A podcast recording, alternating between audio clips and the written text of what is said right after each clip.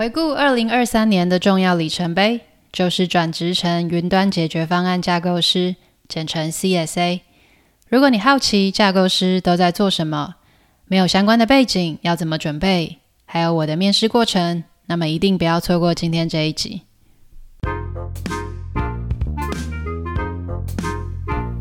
欢迎来到中途笔记，这是一个云端架构师和海外职场的 podcast。我是钟钟，每个礼拜你会收听到一些关于云端运算的科技趋势和职场见闻。无论你是文组想转战科技业，想出国工作，或是站在转职的交叉路口，那么这个 podcast 是给你的。听完后，欢迎到中途笔记粉专或网站继续讨论，连接在下方资讯栏。如果听完你觉得超喜欢，请直接五星评论加留言。并点一下订阅，就可以加入这个 podcast，才不会错过不藏私的学习历程。每周带你实现更多。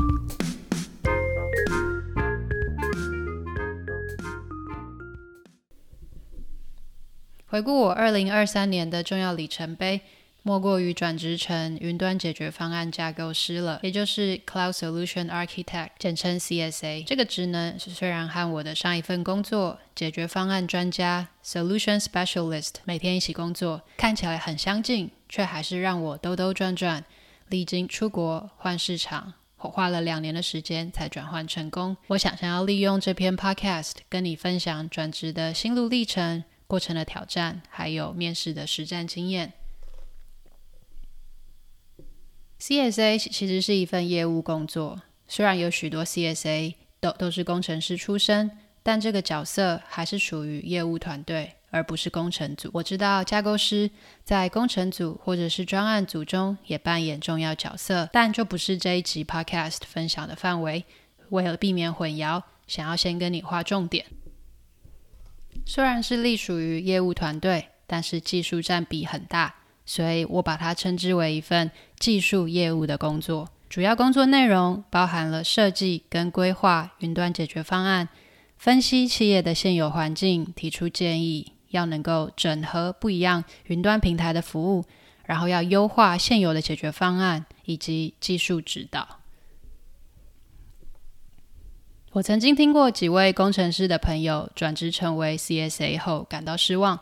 因为发觉这份工作其实并不需要写程式，甚至说 CSA 是一份用嘴巴写程式的工作，虽然是半开玩笑，但严格来说并没有错。有的公司甚至会在业务志章里标明，架构师不应该碰客户的系统，因为实际的导入是由另一个团队来做的。容易后续会有责任厘清的问题。还有另一个原因是，CSA 是一份售前的工作。换句话说，客户并不需要付费就能够得到 CSA 的支援。那如果不用付钱就可以有人执行专案，谁还要付钱呢？我的其他一些工程师朋友，则是已经厌倦整天和电脑为伍了，所以转成 CSA 后如鱼得水，很喜欢这种可以尽情分享。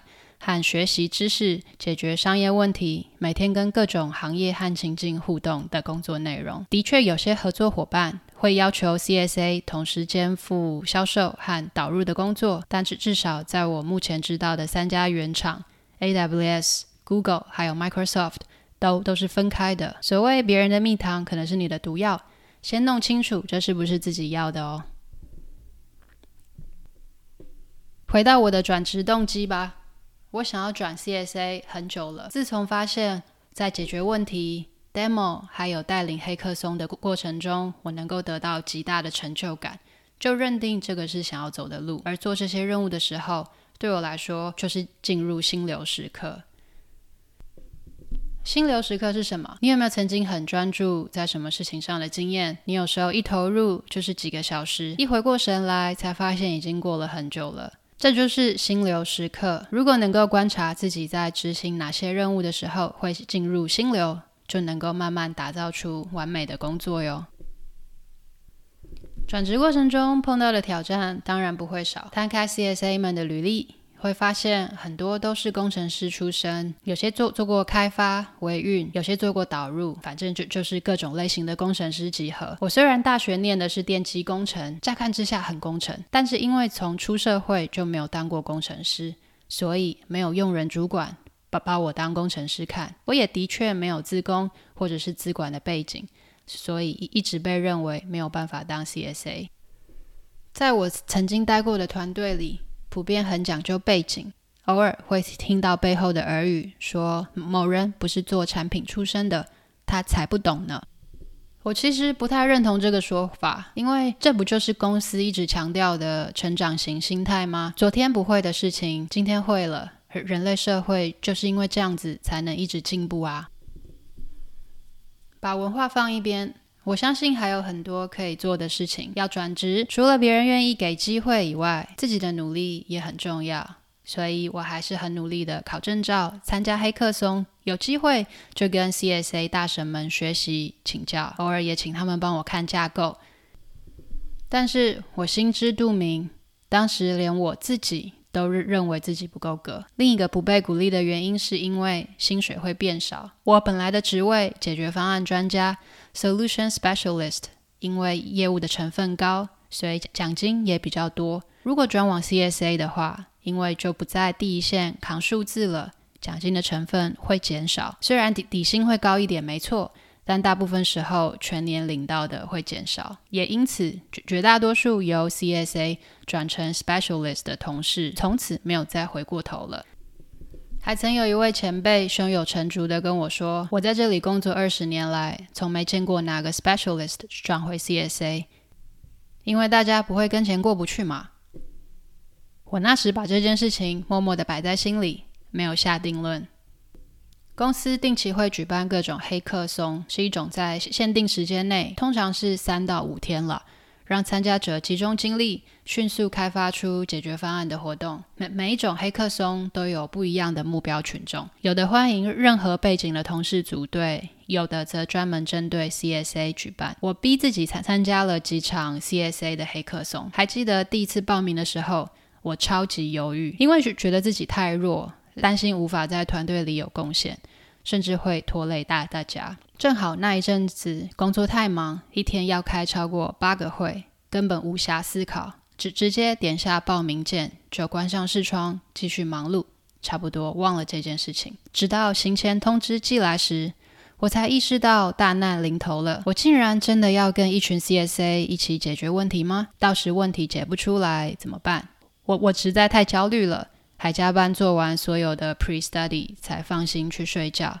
黑客松的那三天果然很硬，满满的讨论架构还有实作。结束后，我不不止眼睛快脱窗，还头痛了一个礼拜。但我顺利通过了。令人讶异的是，我其实不是团队里面最搞不清楚状况的。原来有几位 CSA 才刚加入，其实还不太熟悉公司产品，很多细节答不出来。反而是我，因为平常有接触，能够回答教练的问题。有了第一场的成功经验，自信慢慢建立。又又参加了第二场，到后来我甚至担任起组长的角色，协助其他 CSA 梳理想法、分工合作，这些都是最开始意想不到的成果。可惜这个活动不能常常参加，因为工作实在是太忙了，每每次要参加之前都得要跟全组公告，而且黑客松会议结束后一样要回工作信件跟讯息，实在是很累人。日常工作时，我也跟同组的 CSA 建立起革命情感。我们会互相解决彼此的困难，也在对方抽不开身的时候补位。这个过程让我渐渐熟悉了这份工作，了解这个角色在意的事情，会接触到的各种工具。我慢慢觉得自己对 CSA 的工作并不陌生，一步步建立起信心后，才终于鼓起勇气去申请。二零二三年对于科技人来说都是胆战心惊的一年。至今，全球已经裁员了二十四万人。我身边也有几位好战友离开了。伴随着裁员，招募当然也变成遇缺不补，很多职缺直到下半年才逐渐释出。我应征的是一个澳洲办公室的 CSA 职缺，负责亚洲区的客户，业务执掌横跨了大中华区、东协，还有纽纽西兰跟澳洲。一共经历了三关面试，分别是技术面试、案例面试，还有文化面试。每场面试各有两位面试官。以下就跟你分享我在面试过程中被问到的问题。在技术面试的这一关，我被问到的问题包含什么是 ASR，也就是 Azure Site Recovery，还有 PaaS 服务的 DR Disaster Recovery 应该要怎么做？说说你使用过 AI 相关服务的经验，还有 Databricks 跟 Synapse 的使用时机。接着是一个情境题，是一间企业，它有一个网站，考虑要搬迁上云。那你需要哪些资资讯才能给他架构建议呢？延伸出根据这些情情况，你会如何设设计架构，以及设计出架构后下一步是什么？过程中也有跟面试官讨论到 RTO 跟 RPO。RTO 指的是 Recovery Time Objective，复原时间目标，意意思是当你有一个服务中断，比比如说网站，那它中中断的时候，你可容许的时间长度是多少？而 RPO Recovery Point Objective 则指的是你系统中断到重启这个中间所损失的资料量，所以两个单位不一样。RTO 的单单位是时间长度，而 RPO 的单位指的是资料量。其他的话还有聊到你曾解决过什么技术问题，跟 Sentinel 跟 Defender for Cloud 有什么不一样？再来是第二关案例分析。这一关的两位面试官会扮演客户的 CEO 跟 CIO，面试者要借由一场会议帮助客户达成年度目标。事前会给一份案例背景当做参考，整场面试会会由面试者主导，面试官在过程当中提问。我收到的情境是一间 SaaS 公司想要让产品变得更有竞争力。想想要知道我会怎么做，这一类型面试的互动性很高，需要见招拆拆招。面试官在过程当中提出的问题包括：我的竞竞争对手都在做什么？比如说 AI，你有哪些建议呢？为什么你们家的这项产品能够帮帮助我达成目标？这样子做安全吗？可是你的友商价格比你便宜耶，我计划要在年底达成这个目标，你需要多少时间？终于到了最后一关了，文化面试又称为 culture fit，看似跟核心职能没有关系，很容易在准备面试的时候忽略，但是却却和你能不能长期在这间公司发展息息相关。企业文化包含的层面很广，包含一间公公司的价值观、工作习惯等等。譬如有有的公司是研发讲话最大声，有的则讲究业绩，数字是一切。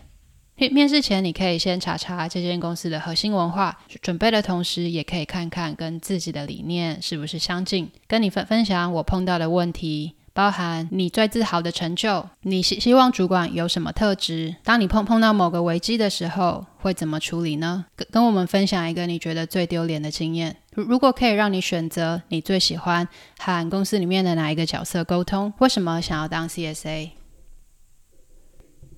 以上就是我的心路历程，希望可以鼓鼓励你，把把那些觉得自己不够好、自我怀疑化为进步的动力，也勇于追求自己的目标。接下来我也会持续分享在架构师旅途中的见闻，譬如如何利用白板做客客户访谈、进阶版的情境沟通，还有更多 AI 运用。最后，我想要引用很喜欢的一本书。做自己的生命设计师里面的一句话当做结尾，重点不是找到完美的工作，而是让自己的工作完美。希望你也能够找到一份能进入心流时刻的工作，成为自己想要的样子。Hello，希望今天这一集有帮助到你。如果想要阅读文字版，连接放在说明栏，请追踪、按赞、订阅中途笔记电子报，我会持续与你分享。那我们下次再见。